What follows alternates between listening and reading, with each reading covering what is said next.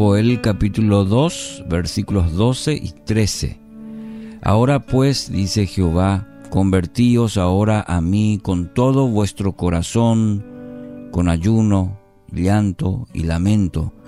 Rasgad vuestro corazón y no vuestros vestidos, y convertíos a Jehová vuestro Dios, porque es misericordioso y clemente, tardo para la ira y grande en misericordia, y se duele del castigo. Título para hoy, Arrepentimiento de corazón. Siempre corremos el peligro de que se apodere, se apodere de nuestras vidas la religiosidad que tanto atrae a los seres humanos.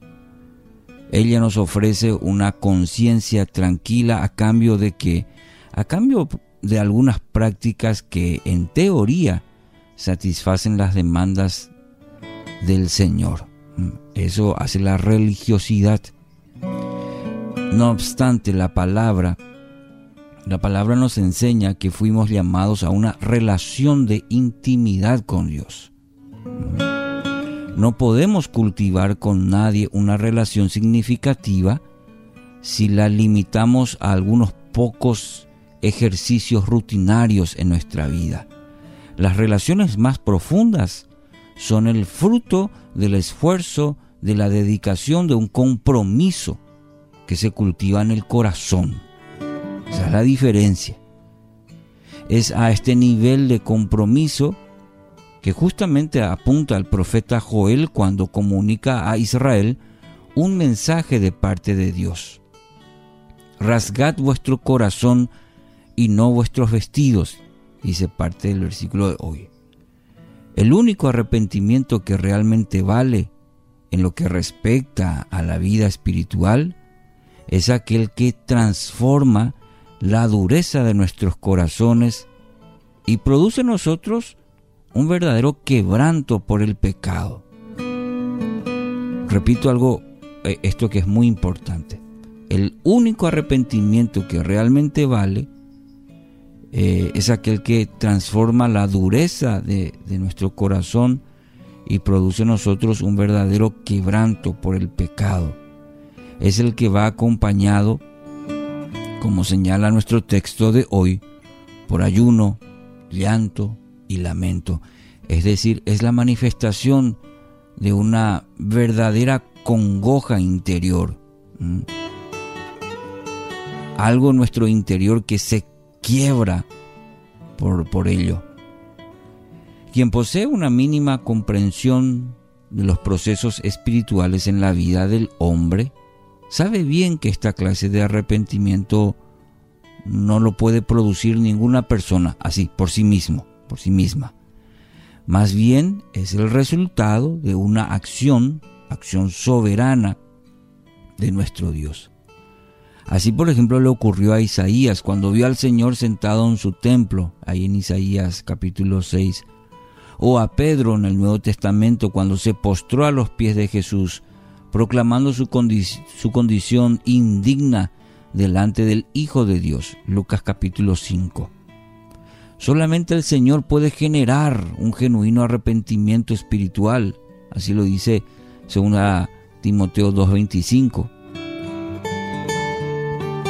Debemos preguntar entonces, ¿cuál es nuestra responsabilidad en el proceso si nosotros no podemos producir ese quebranto interior que Dios busca?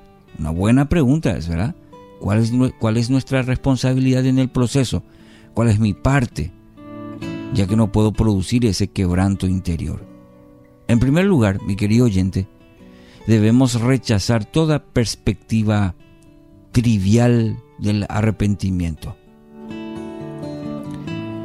A veces en nuestras oraciones hacemos algunas declaraciones como, eh, eh, Señor, te pido perdón por cualquier pecado que pudiera haber cometido, decimos. A veces escuchamos esa expresión. Y tales expresiones son muy generales como para tener algún valor. Mire, mi querido oyente, el pecado es un asunto demasiado serio como para encerrarlo en una frase o generalizarlo. Por ahí si pequé, Señor, te pido perdón. Mm. No, eh, debemos rechazar eh, esa manera de encarar el arrepentimiento. En segundo lugar, si sabemos que el arrepentimiento es el resultado de una acción del Espíritu de Dios, nos compete crear espacios y momentos durante el día para que se pueda producir la revelación que conduce al arrepentimiento. A ver, es decir, tenemos que permitir que el Espíritu Santo examine nuestros corazones y traiga a luz aquellos asuntos que ofenden al Señor. Y esa es nuestra responsabilidad. Buscar momentos, situaciones en donde podamos examinar nuestra vida. Solamente con pedir discernimiento a Dios, a nuestro Padre, podremos comprobar cuánto anhela limpiarnos el Señor, purificarnos, pues no va a tardar en responder a nuestro pedido sincero, profundo. Y tercero, tercero, algo muy pero muy importante también, debemos saber que el verdadero arrepentimiento va acompañado de señales externas que, que no pueden ser fabricadas. El quebranto, el, quebranto por el pecado me refiero, eh, el lamento sincero y las lágrimas, como expresa el mismo profeta Joel. Y tales señales pueden ayudarnos a diferenciar un arrepentimiento superficial de aquel que viene de lo más profundo de nuestro corazón. Procuremos, procuremos la cercanía con su persona, la persona de, Dios, de nuestro Padre, que produce en nosotros un corazón sensible, un corazón humilde. Hay una frase que dice, el arrepentimiento implica mucho más que pedirle perdón a Dios.